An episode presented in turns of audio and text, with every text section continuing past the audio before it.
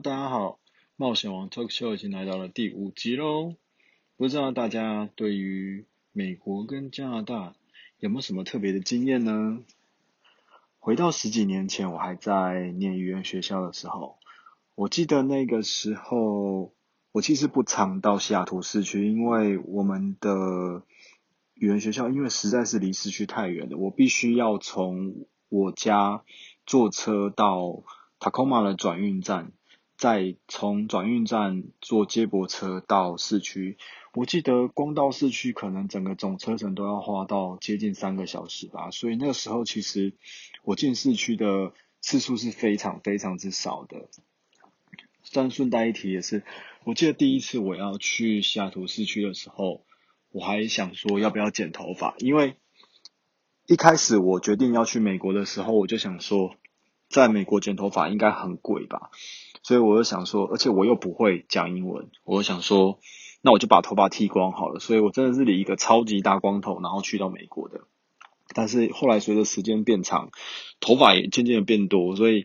后来实在是受不了了。所以我记得我人生在美国剪的唯一一次头发，就是在西雅图。然后那时候我还很紧张，跟那个设计师讲说，呃，不用剪太短这样子，然后还一直跟他比刘海的位置，然后打薄这样。但后来还好，就是诶剪出来也不会太差这样，然后其实嗯效果也不错啦。所以我觉得在美国剪头发是 OK 的，但是当然也是要挑对设计师就是了。那进到西雅图市区之后，呃，当然就是要去一些著名的景点啊。呃，西雅图有一个非常有名的地方，它就是星巴克。因为星巴克的创始店，它是在一九七一年成立，它就是在西雅图呢。西雅图第一间星巴克成立，这间星巴克有个很特别，就是你平常在看星巴克的标志的时候，它那个美人鱼你是看不到它的下半身的。可是如果你是在创始店看，你会看到它完整的美人鱼的图案，而且是有两尾的那个尾巴的图案。所以就是蛮奇特的，所以那时候大家去到那个星巴克的时候，其实蛮兴奋的，因为哇，第一次看到完整完整标志的星巴克，然后在那边买那个随行杯啊，还有那些什么星巴克的咖啡豆啊等等，买疯了这样。然后距离星巴克最近的其实就是派克市场，派克市场就是一个非常大型的。如果在我们台湾来讲，它就是菜市场；但是如果是在那边来讲的话，它就是一个海鲜市场。它里面有各式各样的海鲜，然后美食。最重要的是，它里面还有一个很著名的墙，它叫做口香糖墙。就不知道为什么，从什么时候开始，游客就喜欢把口香糖粘在那面墙上。久而久之，那面墙就布满了口香糖，超恶的。但是。也不知道为什么，就是变成一个非常著名的景点。我记得前几年好像有把那口香糖墙清掉吧，后来大家就是觉得说，哇，那这样好好的一个景点就不见了，所以后来好像政府还是有回复到回复那一面口香糖墙这样子。那我实际去看，其实也没有到说真的很臭或什么的，但是就是一个纪念吧。然后，呃，派克市场我会建议大家去吃那个炸鱼薯条。我觉得蛮好吃的啦，对，所以大家可以去试看看。然后西雅图来到市区就不能不看棒球喽，因为我记得那是水手的场地吧。我我记得看的那一场是水手对双城。然后让我最惊讶的是，哎，在看棒球的途中，他们还会起立唱国歌哦，就是美国的国歌，就是我觉得蛮惊艳的。然后。因为有在水手的主场，然后就有看到铃木一朗，就觉得哇，就是真的好厉害，一个亚洲人可以在呃异乡，然后发扬光大，而且是这几乎是呃世界闻名的一个棒球选手，而且他出场的时候是有自己的登场的音乐，然后那时候我也觉得蛮特别的这样。然后我们玩了白天一整天之后，到了晚上，我们吃饱饭之后，同行的女生就说：“哎，都没有来过夜店，想要去夜店看看。”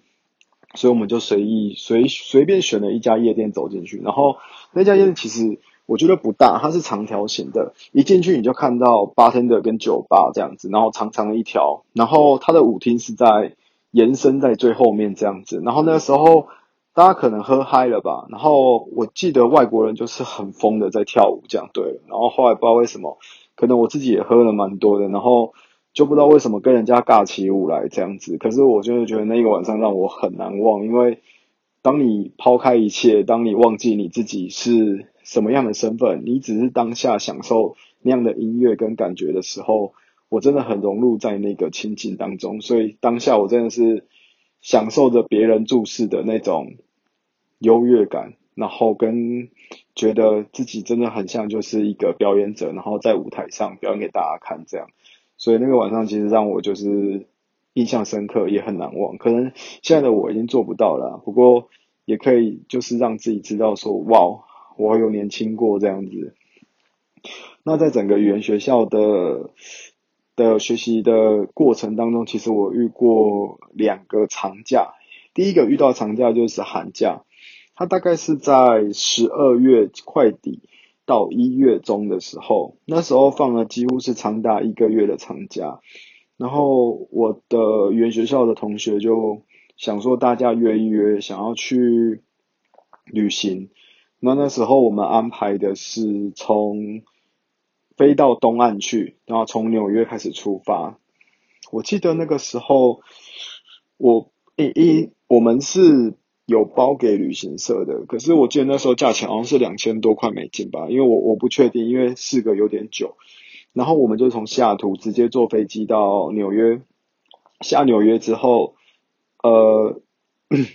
我们会先在那个第五大道，就是大家电影看到、蛮常看到的那个很有非常有名的，它上面几乎是布满了所有的名牌店啊，呃，苹果大苹果也在那边。然后甚至是那个非常多的电影拍摄场景，例如那个《博物馆惊魂夜》，它就在第八大道那边。对，就是我觉得蛮像去朝圣的啦。就是觉得虽然我都买不起，但是我觉得哇，我我站在我曾经看过的电影的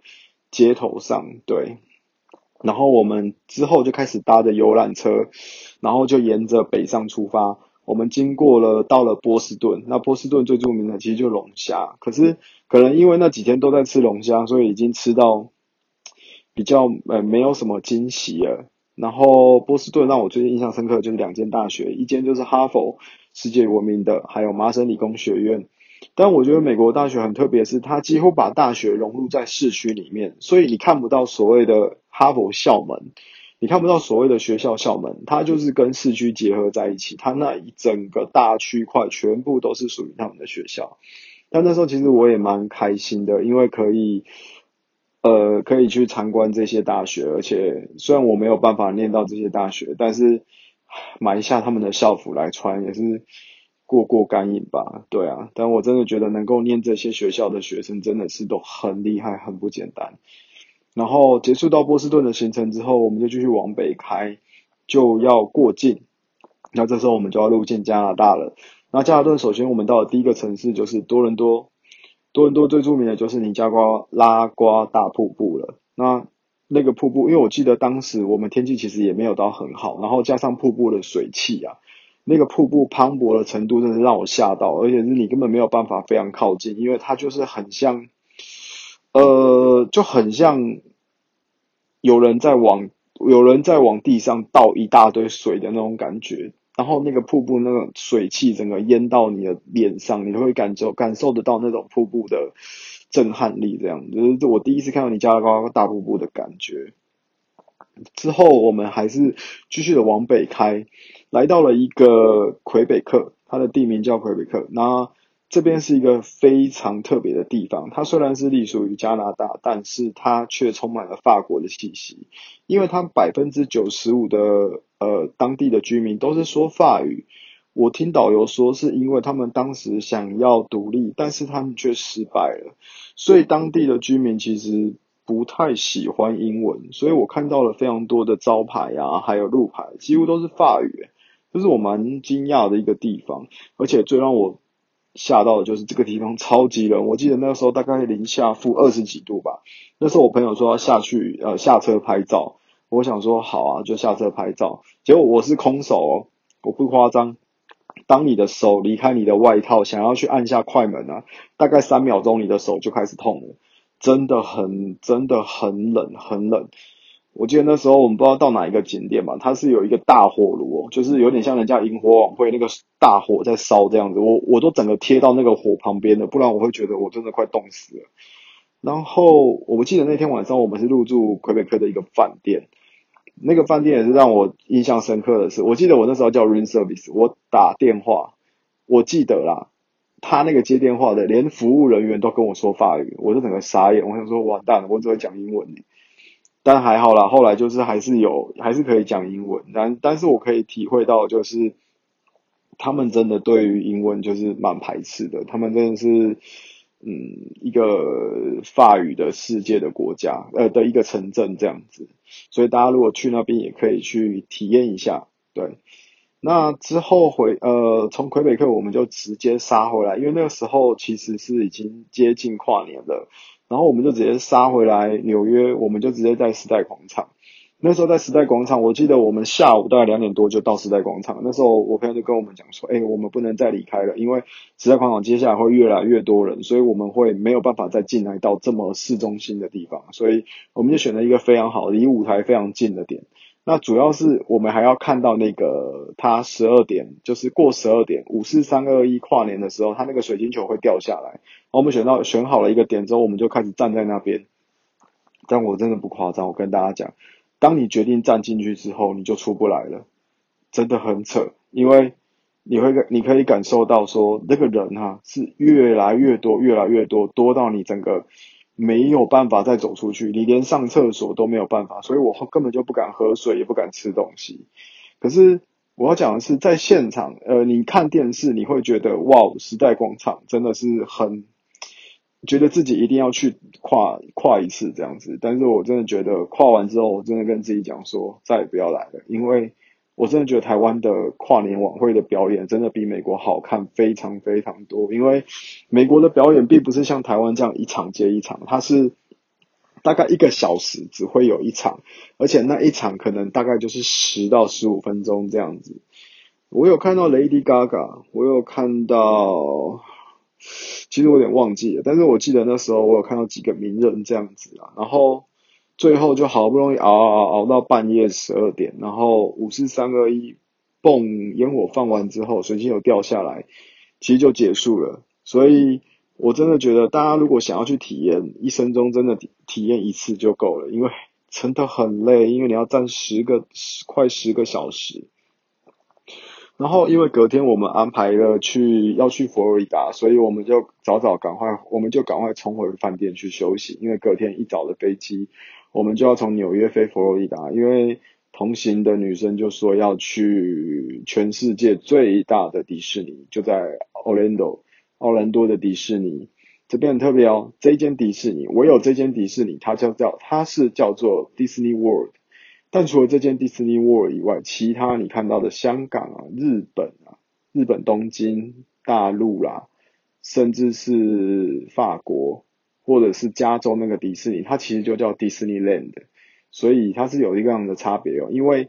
这个全世界最大的迪士尼，它是有八大园区。也就是说，你几乎一天只能玩到一个乐园。如果你要把这整个迪士尼玩完，你最起码要花八天的时间。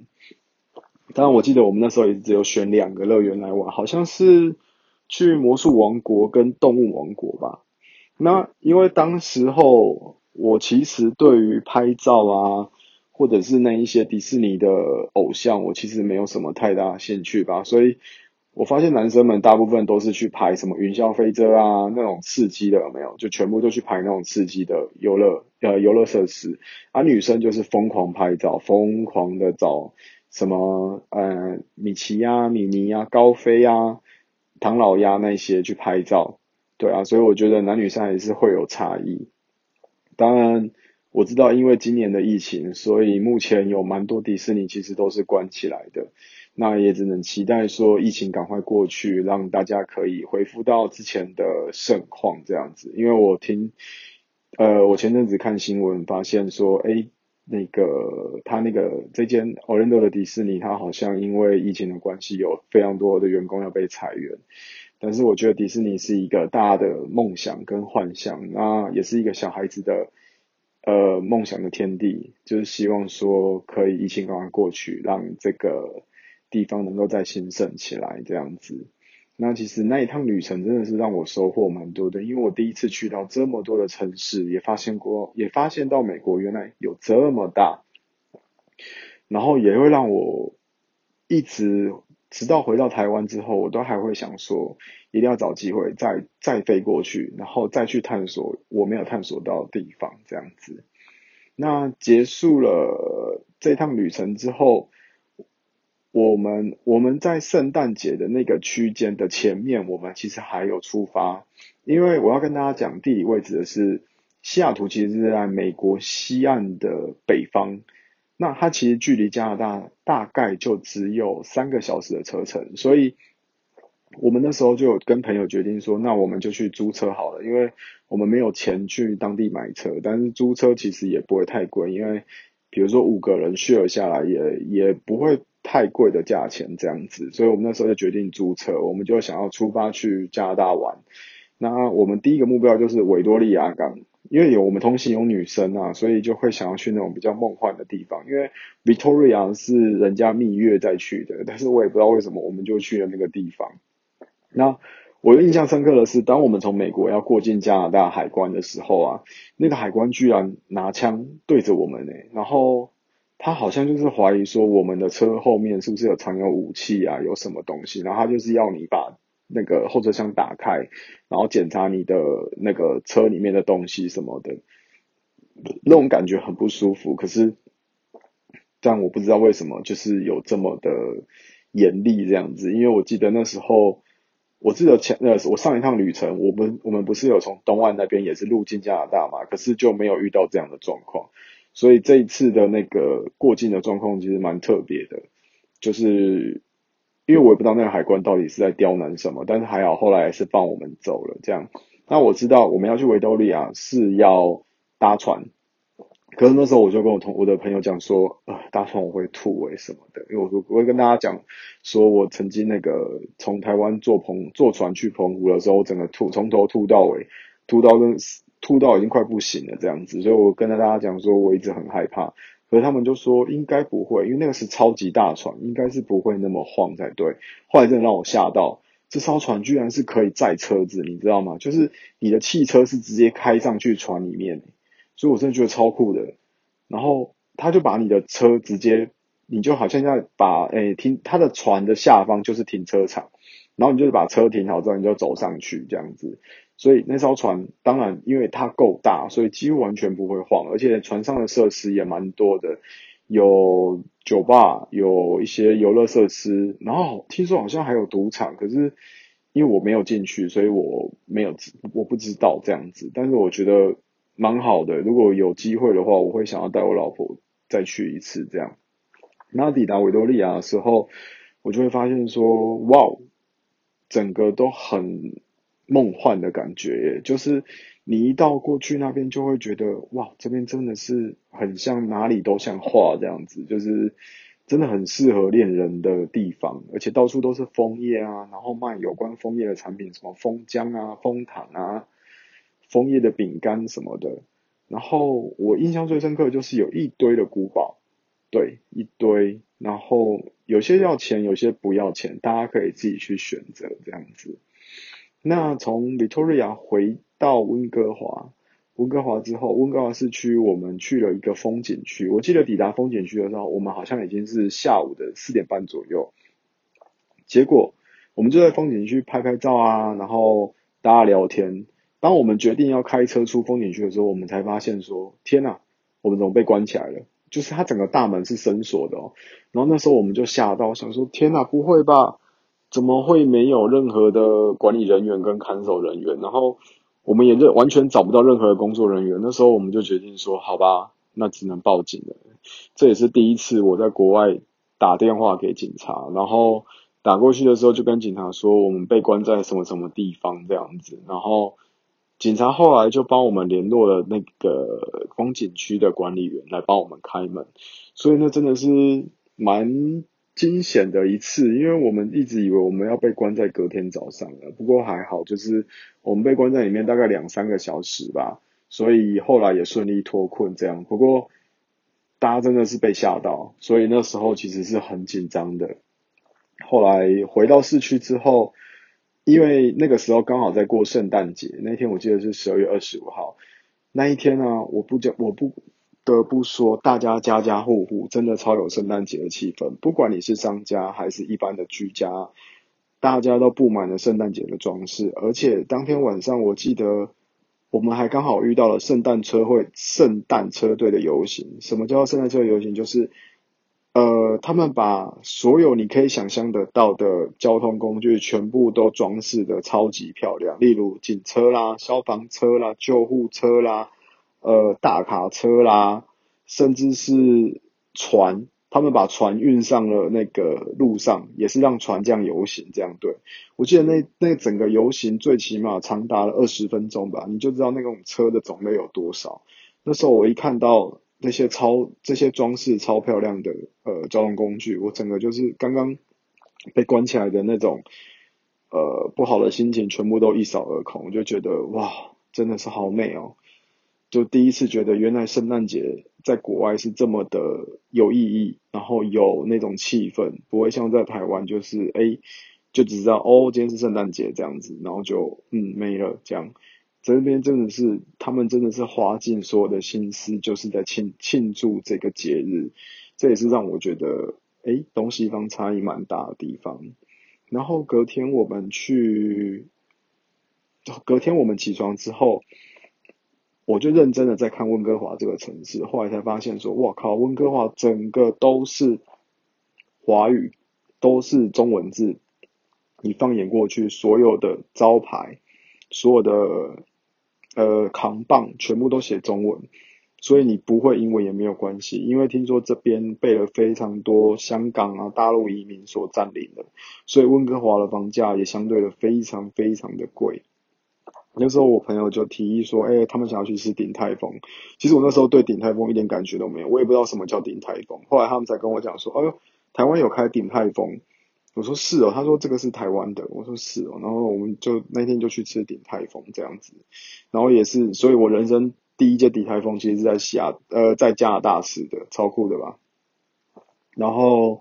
到了晚上，然后因为那时候其实也离开台湾一段时间，其实我蛮想念台湾的夜市的。然后因为我们有朋友是当地的那个温哥华人，然后就问他说，哎，那这边当地有夜市吗？但没想到他说真的有诶，他说在那个有一个地点叫 Richmond，他说那边会有一个那边有一个 night market，然后它固定就是开在夏季，而且而且好像只开五六日吧，所以那天我们就刚好是礼拜天，我们就杀去这样子，然后就看到我看到夜市整个超兴奋的，因为我是南部小孩，南部最爱逛夜市，我那时候看到夜市我整个很兴奋就冲下去这样子，然后你会看到。摊位的分布大概就是两大条这样子，那绝大部分都是香港人跟大陆人在那边卖，然后我就想说，不知道有没有台湾的摊贩这样，然后后来让我们找到了有两间，而且呃好像在卖咸酥鸡的吧，那个老板还很可爱，还跟我还跟我讲用台语哦，就是证明他们真的是台湾人这样子，然后那时候其实哦吃到这东西虽然很贵，我记得超贵的，好像好像小少像。咸酥鸡好像没多少，你在台湾可能买了不起五十块吧，你在那边可能要买一百五十块，但是你吃到的感觉就是哇，满满的家乡味，然后就是让你很想念这样子。哦，顺带一提，诶，这个夜市入场，光是入场就要收费，好像是不知道三块还是四块，我有点忘记，我不知道现在有没有涨价。对，但是大家就是记得，就是去还是要代购带足钱这样子。那。以上就是我在美国，然后跟加拿大所有的旅行的所经历过的事件，那也提供给大家参考。就是你在既然你都已经到了当地，我就觉得如果有机会，真的要出去走走，因为国内飞机的机票真的非常便宜。如果你再从台湾再飞过去，那其实是会花花费花费非常多的金额。但是如果你单纯只是国内机票的话，其实你不用花你多少钱，你就可以到非常多的城市去旅行，去探索这个世界。那我会真的很建议大家，就是如果有机会就多出去走走。那也许你会有更多不更多不一样的经验。那这一集就到这边喽。那如果喜欢我的朋友，请麻烦关注。然后如果可以留言的话，我一定会回复大家的。那我们下集再见喽，拜拜。